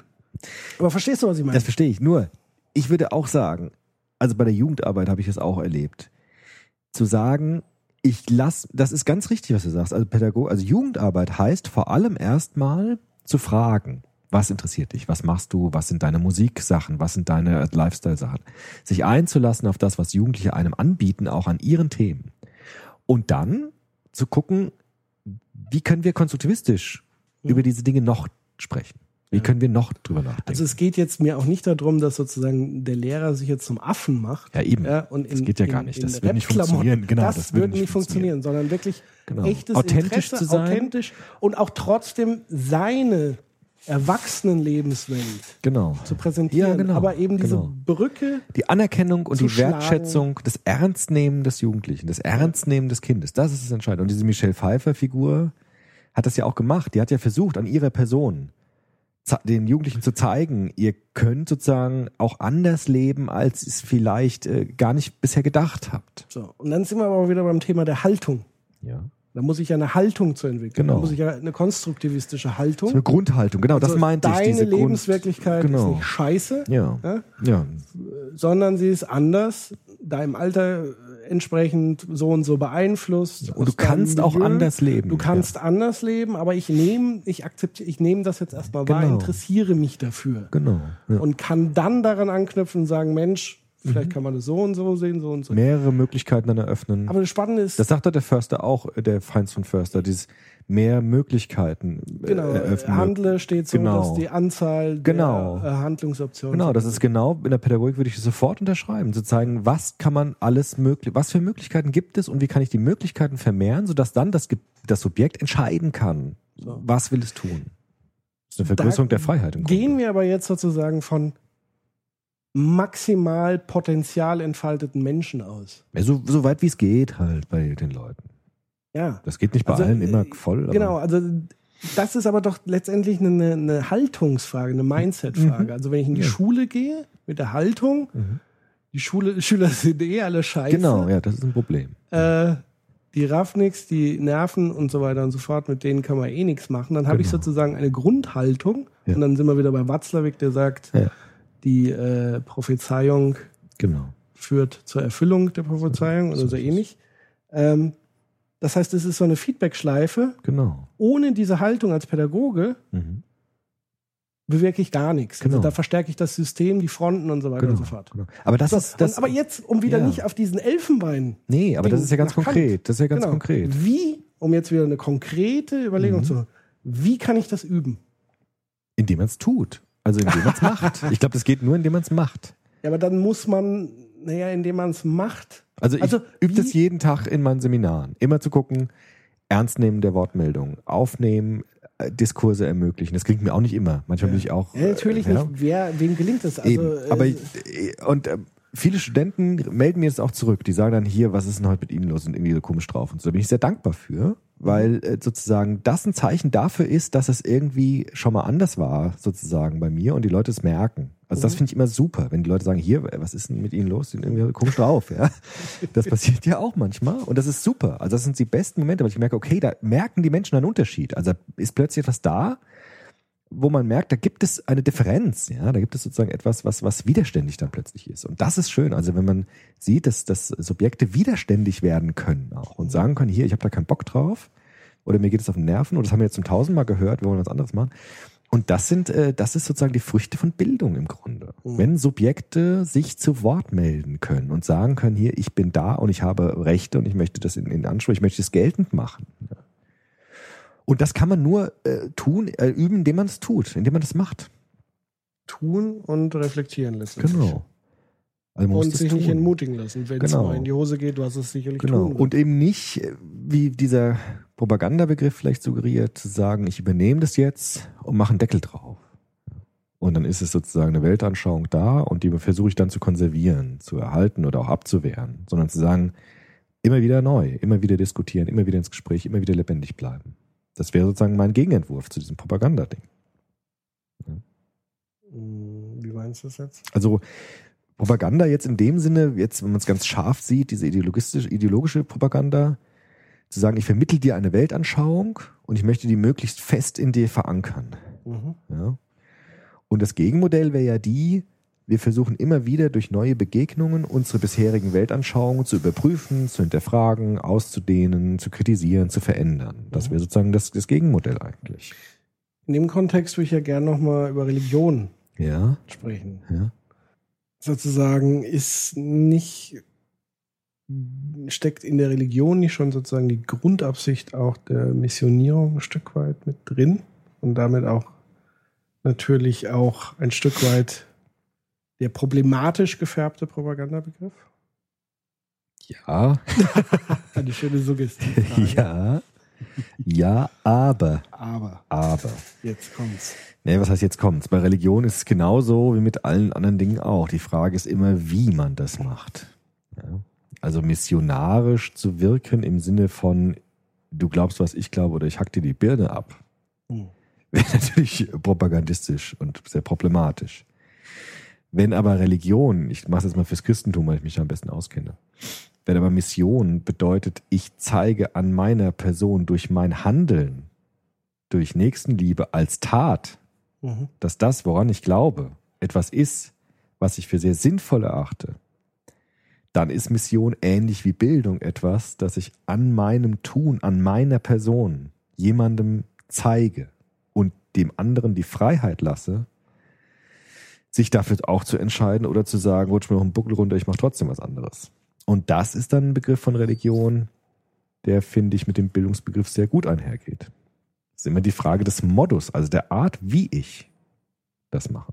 Das wäre sozusagen wieder die hohe Kantsche Messlatte. Ja, genau. Also, aber das, ich finde schon Kant, also wenn man eine Messlatte hat, Ja. dann doch die von Kant, finde ich. Weil das ist etwas, wo man sagen kann, okay, das äh, kann man schon auf ganz vieles anwenden. Also wenn ich frage, Auch wenn sie permanent so hoch hängt. ja, ich meine, das ist wenn halt sie nie, regulative wenn Idee. ich sie immer reiße. Das macht ja nichts. Regulative Idee. Mhm. ne, sagt der Popper. Regulative Idee. Und da kann man dann immer auch prüfen. Also worum geht's hier dann? Geht's hier wirklich darum, jemanden die Freiheit zu nehmen und jemanden zu überreden? Oder geht es darum, etwas an seiner Person in der Handlung zu zeigen? Und das ist wirklich ein Unterschied. So habe ich auch viele religiöse Menschen kennengelernt. Also ich habe religiöse Menschen eher kennengelernt als Menschen, die an ihrem Handeln etwas zeigen wollten Mhm. weil sie sozusagen für etwas standen oder für etwas, etwas repräsentierten, was ich sehr anziehend fand oftmals früher. Und ich fand auch immer sehr abstoßend diejenigen, die gesagt haben, also Himmel oder Hölle, du hast die Wahl. das ist natürlich hochproblematisch. Aber auch da ist immer die Frage, wie man auf Menschen zugeht, ob man die Freiheit den Menschen lässt, ob man die Anerkennung den Menschen gibt oder ob man sagt, ich habe die Wahrheit und wenn du dich nicht unterwirfst, gibt's halt eins auf die zwölf. Also es muss ja nicht immer in, in körperlicher Gewalt münden, Überhaupt sondern es kann ja auch äh. Richtung Ausgrenzung. Ähm, Diffamierung anderer Lebenswirklichkeiten. Also wenn Teile der katholischen Kirche, sicherlich nicht alle, zum Beispiel sagen, Homosexualität ist, Das ist ein Problem. keine adäquate Lebenswirklichkeit, Genau. dann Das finde ich zum Beispiel so ein sozusagen Eingriff in andere Genau. Leute Privatsphäre. hochproble hochproblematisch, hochproblematisch. Ja. Da finde ich die Kirche auch äh, mit am problematischsten in diesem, in diesem Aspekt jetzt zum Beispiel. Aber es gilt natürlich vice versa Hm. Auch für den Atheismus letztendlich. Natürlich, ganz genauso. Ganz genauso. Also immer wenn es darum geht zu sagen, das müsste- ist genau das, was du beim Konstruktivismus-Podcast gesagt hast. Also immer wenn es darum geht, einer hat die Wahrheit Hm. und sagt, äh, du bist nur dann was wert, wenn du meine Wahrheit teilst, dann wird's halt problematisch. Ja. Aber wenn ich sage, ich habe eine Möglichkeit zu leben und die zeige ich dir und du entscheidest dann, was, was du daraus machst, ist das natürlich eine ganz andere Nummer. Was ist mit dem Stilmittel oder ein Stilmittel der Propaganda? Also ich be- benutze ja bewusst immer diesen verbrannten Namen, Ja. weil äh, ich bin ja auch so immer so ein bisschen auf Krawall gebürstet. Sieht sie so auf Krawall gebürstet. Äh, Das gab gefällt neulich in der Talkshow, hat jemand das gesagt, so ein Alter. Sieht sie so auf Krawall gebürstet. das hat jemand gesagt. gebürscht auf Krawall. Ja. Nee, bin ich tatsächlich, weil ich sozusagen, kokettiere sozusagen auch ein bisschen mit diesem verbrannten Begriff ein Stück weit, weil, ähm, ähm, worauf wollte ich eigentlich hinaus? Stilmittel der Propaganda oder der Überzeugung, wenn man jetzt den Euphemismus, das ist ja auch äh, wieder ein interessantes Thema, Euphemismen, also Mhm. Neusprech Mhm. auch ein Mittel der Propaganda. Äh, verbrannte Worte in neue zu hüllen. Deswegen benutze ich sozusagen den verbrannten Begriff, um ganz klar zu machen, wovon ich eigentlich spreche. Äh, unabhängig davon, ob er jetzt negativ oder positiv verwendet wird. Deswegen benutze ich immer lieber den negativ verbrannten. Ähm, ein Stilmittel ist ja sozusagen das Storytelling. Geschichten erzählen, Gleichnisse, das, was Jesus getan hat, das, was die Werbung tut, das, was Politik tut mit ihren Fußballanalogien, die einem fast schon zum Hals raushängen Stimmt. im Wahlkampf, Champions Champions, League, ach, League. zum Kotzen. Das ist, äh, Das ist echt zum Kotzen. wunderbar, Ja. aber es funktioniert. Ah. Und das meine ich halt. Sind diese Stilmittel sozusagen dann adäquat, um Dinge zu vermitteln, oder ist das schon pfui bäh? Ja, aber ich, mein, ich finde ja, du hast ja beim Fußballbeispiel schon selbst irgendwie so gesagt, das sind halt so Ja, gut, das ist jetzt für uns anstößig, Ach, weil für viele auch, glaube ich. ich weiß ja, für viele andere auch, aber gut? viele Also, andere finden es halt einfach äh, verständlicher. Also indem man in Metaphern spricht, ob es jetzt Ja, Fußballmetaphern das ist ja nicht oder schlimm. wir sprechen ja auch in eben, Metaphern. Das macht ja nichts. Das ist ja nichts, das ist also indem ich Problem. jetzt hier mein Otto den Autopilot, das ist ja eine Metapher, das ist eine Geschichte, Genau. die ich erzähle. Das macht ja nichts. Also Geschichten sind ja auch dazu da, nicht nur rhetorisch jemanden zu überzeugen, sondern ich würde sagen, äh, Narration, Geschichten sind dazu da, mh, Erfahrungen oder, oder Lebenseinstellungen zu plausibilisieren. Also Mhm. ich erzähle dir meine Lebensgeschichte und plausibilisiere damit, warum ich der bin, der ich bin.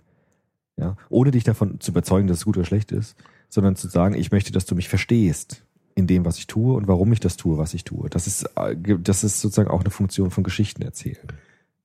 Aber natürlich immer im Hinterkopf, natürlich nicht nur des Verstehens, sondern auch immer, ja, das ist, glaube ich, interessant. Also auch im Zuge de- des Konstruktivismus. Die Abgrenzung zwischen versuchen zu vermitteln und zu verstehen Mhm. und zu überreden und zu überzeugen. Ja, ja, genau. Genau. Und äh, Propaganda hat für Aber mich, wobei, äh, wenn ja. ich weiß, dass der andere sozusagen, also mal ein Beispiel zu nehmen, Gedankenexperiment. Ich weiß, der andere ist ein Gewalttäter und dem macht es Spaß. Mhm. Ist es da verwerflich, ihn zu versuchen zu überzeugen, das sein zu lassen? Nee, ist nicht verwerflich. Ist nicht verwerflich. Ähm, Also ist Überzeugung per se nicht verwerflich. Nein, überhaupt nicht. Es, es, es geht ja immer um Überzeugen Und durch überreden? bessere Argumente. Ja, überreden ist die Frage. Also überreden finde ich da problematischer. Überzeugen finde ich viel weniger problematisch, weil der Anspruch viel höher ist.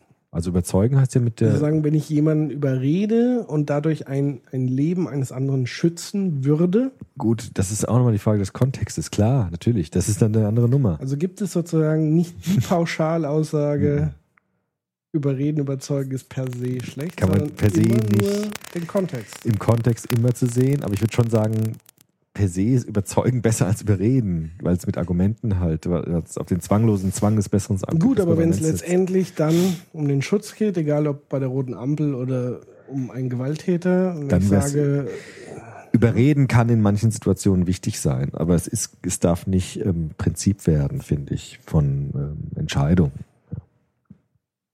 ja. Ich weiß nicht, wie ich es jetzt sagen soll.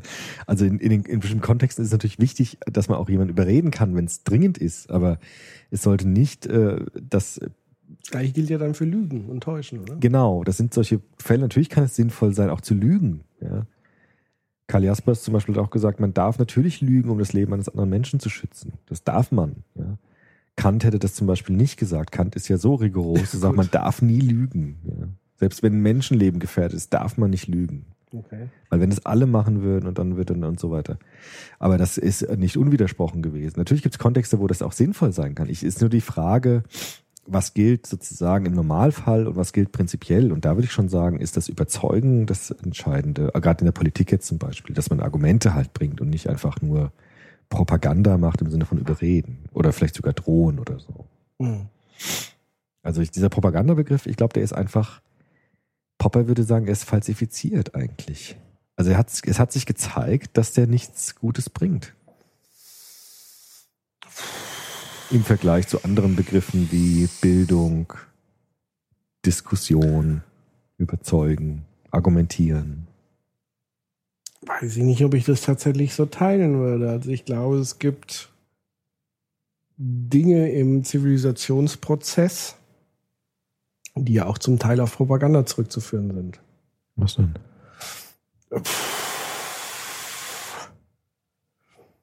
fällt jetzt äh, konkret, ähm, also nehmen wir mal an, jetzt zum Beispiel die Frauenrechtsbewegung, Mhm. Alice Schwarzer. Ja.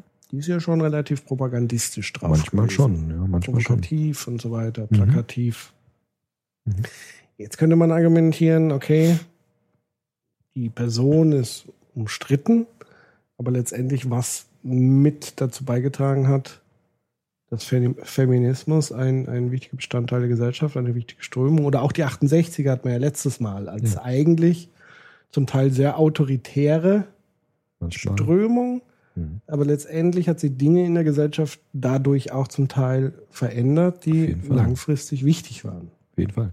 Und vor allem innerhalb dieser Bewegung von Menschen, die authentisch waren und an ihrer Person glaubwürdig das vertreten konnten. Ich meine, Alice Schwarzer war auch eine Person, die an ihrer Person gezeigt hat, dass ein anderes Leben als Frau möglich ist. Und deshalb hatte sie auch so einen Erfolg. Okay, aber dann ist ja wiederum die Frage, ist es noch Propaganda, wenn ich wirklich von dem hundertprozentig überzeugt bin, was ich da sage? Oder fängt Propaganda erst dann an, an, wenn es sozusagen ein Stück weit nicht authentisch meinen Überzeugungen entspricht? Nee, ich würde sagen, die Art, wie ich damit umgehe, das ist die entscheidende Frage. Also wie ich mit meinen Überzeugungen umgehe. Ob ich sie propagandistisch verbreiten will oder ob ich auf die Autonomie des anderen setze und einen Diskurs eingehe. Ich glaube, das die Art und Weise ist. Immer ein glaub ich, anderes Beispiel, Greenpeace. Ja, Mit ihren Aktionen, Ja. Dranketten, Mhm. sehr propagandistisch, ja. wenig diskursorientiert. Am Anfang zumindest. Also erstmal auf die Kacke hauen, dann über das Thema sprechen. Mhm. Legitim, nicht legitim. Fragst du mich so Sachen? Du bist doch der personifizierte Kant. Also, der Zweck darf niemals die Mittel heiligen, würde Kant sagen. Ja, also ist das Also- eigentlich tabu, was die da mal gemacht haben? ja wenn die wirklich Aus Sicht. Das weiß ich nicht, ich weiß nicht genau, was die jetzt im Einzelfall gemacht haben. Wenn es dazu kommt, dass Menschen gefährdet werden, ist es natürlich nicht mehr legitim. Wenn es darum geht, irgendwelche Schiffe aufzuhalten oder sich an Schiffe dran zu ketten und nur sein eigenes Leben zu gefährden, ist es vielleicht legitimer. Das kann, muss man im Einzelfall halt dann gucken. Aber ich glaube auch Greenpeace und diese, Hitler-Attentate? ja, Jetzt kommen die großen Dinge. die, Das der, ist der das Tyrannenmord. Letzte, das ist das Letzte, was ich so aus meinem Eines- Ärmel zücke. Das sind so die Extremfälle, wo es dann, wo, Ja. man, wo niemand mehr sich anmaßen kann, da ein letztes Urteil zu fällen. Da würde ich so drauf antworten. Also da, wer will da richten? Das wäre dann Ja. die Gegenfrage. Also das sind so Extremfälle, Tyrannenmord. Äh, da, da können wir eher viel mehr wissen, dass wir nichts wissen können in diesem Bereich. Mhm. Also da würde ich sagen, wer will da richten? Ja? Auch Kant würde da sagen, Eher nicht. das, eher nicht, aber gut, das ist natürlich, das kann man sozusagen nur historisch betrachten. Natürlich ist es aus dem historischen Blick ähm, zu rechtfertigen, Hitler äh, äh, zu ermorden, natürlich. Er hätte so viele Menschen damit retten können, selbstverständlich. Ja. Aber das kann man nur im historischen Blick machen. Das sind so Sachen, die sind prinzipiell nicht, nicht wirklich das beantwortbar. heißt auf alle anderen auch? ja, eben, das kann man prinzipiell eben nicht.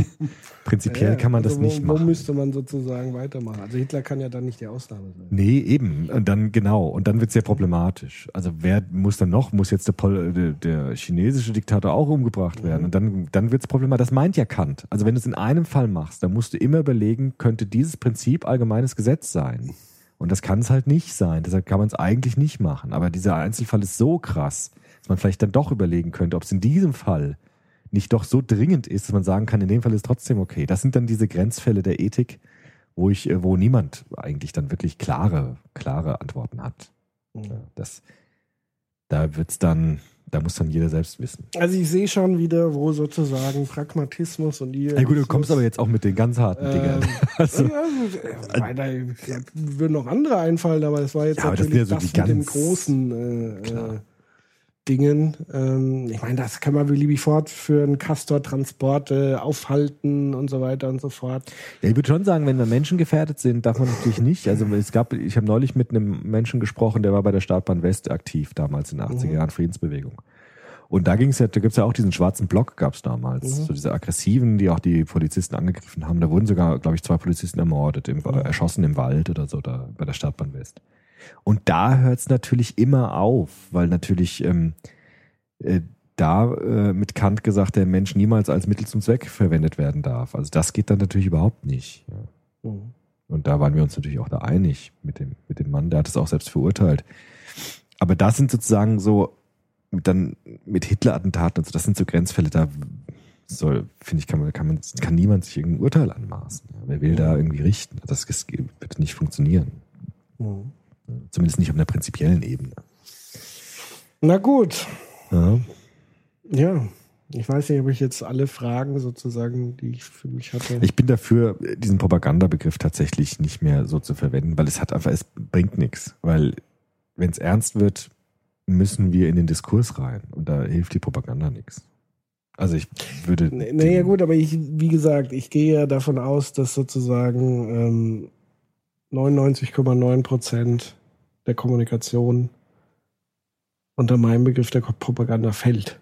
Hm. Ähm, also davon gehe ich sozusagen aus. Ja? Für mich ist sozusagen eher die Frage, in welcher Intensität, Ja. zu welchem Zweck ähm, und gibt es noch den Raum für alternative Ansichten. Also ich glaube, es wird, es wird immer schwierig, wenn es eine einseitige Hm. Propaganda gibt. Aber auch wenn zwei immer gegeneinander hämmern, das wird auch problematisch. Ja, natürlich. Kommst du auch nicht weiter, wenn der eine da, der andere da und die hauen sich immer gegenseitig die, die Sachen um die Ohren, da ist auch Schluss mit Diskurs. Er hat sich nicht überzeugt mit, dem Dis mit diesem Diskussionsding. Wir hatten doch diesen Hegelsatz, für den wir auch gelobt worden sind in den Kommentaren. Bildung heißt, den Gedanken eines anderen mitgehen zu können. Das ist das Ja, Gegenteil das von Propaganda. Das ist Weißt du? keine Frage. Das ist Ähm, sozusagen das, das, die, die Antwort der. Aber wenn sozusagen meine Gedanken Ja. einer Überzeugung folgen, Ja. dann muss ich ja erstmal der Überzeugung mitgehen. ja, Also muss ich ja auch erstmal mit der Propaganda mitgehen. ein Stück weit schon, aber nicht unkritisch. Nein, natürlich nicht. Also Muss verstehen können, was ich will der jetzt andere nicht den denkt. Propagandabegriff in Luft auslösen. Ich will einfach nur eine Sensibilisierung schaffen, dass Mhm. zum einen es keine gute, böse, also ist die Frage, gibt es eine gute, böse Propaganda? Ist Propaganda in sich böse, wie auch immer? Und ich sage eher, es ist ein Alltagsphänomen, was man sich aber erstmal bewusst, also ich glaube, der wichtige Schritt ist, dass man sich das mal bewusst Okay, macht, ja. Mhm. wie viel Propaganda man eigentlich Ja, in seinem Leben begegnet. Das stimmt. Und dann kann man ja beginnen, damit anders umzugehen. Okay, so weit würde ich Also mitgehen. äh, nicht zu sagen, nur das hier ist jetzt Propaganda, weil mir gerade die Meinung nicht passt ja, klar. und ich dabei selber Propaganda mache, Hm. sondern einem bewusst zu sein, wie viel uns das eigentlich umgibt. Ja. Das wäre so der erste wichtige Schritt. Und dann ähm, möglichst sozusagen Demokratie wäre für mich möglichst den Raum weit aufmachen, dass jeder in der Lage ist, seine Propaganda ein Stück weit loszuwerden. Ja gut, wenn man es so sieht, okay. Ja? Wird es so einigermaßen So kann ich mitgehen. Also vor allem mit diesem Aspekt ähm, aufmerksam zu werden, wie viel eigentlich auf uns einströmt an Propaganda und an Über Überredungsmethoden. Ja. Da bin ich auf jeden Also, Fall dafür. ja, klar. Ich glaube, es vergeht kein Tag ohne. Ja, klar. Das stimmt ja auch. Ja, Mhm. sehr spannend. Sehr interessant. Vielen Dank für dieses überraschende, aber doch sehr fruchtbare Thema. Wieso hast du was anderes erwartet? Nee, ich habe ja gar nicht erwartet, dass wir heute überhaupt was machen. Ja, ja. Aber wie gesagt, stand ja hungrig und hungrig und ausgehungert und durstig vor der Tür. Mein Durst ist jetzt in mehrfacher Hinsicht gestillt. Mhm. Ähm, was machen wir beim nächsten Mal? Oh. Ich würde ja gerne echt nochmal über dieses Gesundheitsthema reden, aber Ja. ich, ich habe keine Zeit, das zu lesen. Es tut mir echt leid, ich habe so viel zu tun. Das ist echt ärgerlich. Ich muss so viele Sachen lesen. Ich komme nicht dazu, aber das würde ich echt gern. Also aufgeschoben ist nicht aufgehoben. Was ist denn jetzt so? Wir haben jetzt so bald die Stadezeit. Die was? Die Stadezeit. Die Stadezeit? Die Stadezeit. Was ist das? Kennst du nicht die Stadezeit? Nee. Die stille Ah. Advents... Weihnachten. Äh, Weihnachtszeit. Ja. Gibt es da nicht irgendwas? Äh, Ja, klar, wir können schon nochmal über Religion, Glaube. Das wäre natürlich schon. Oder über eine Bestimmte Religion, was Christentum. Besinnlichkeit. Besinnlichkeit. Oder über eine Religion, das Christentum, könnten wir was machen. Geschichte des Christentums oder sowas. Ja. Sehr interessant. Gucken wir mal. Schauen wir mal. Ne? Hm. In dem Sinne. Jetzt nicht äh, sozusagen jede Woche erwarten, Ja. dass ich hier hungrig vor der Tür stehe. Ähm, in diesem Sinne, wenn es euch gefallen hat, teilt es gerne mit anderen. Ähm, freuen uns über jedwedes Feedback. Konstruktive Art. Und ja, macht's gut. Bis dann. Ciao, ciao. Tschüss.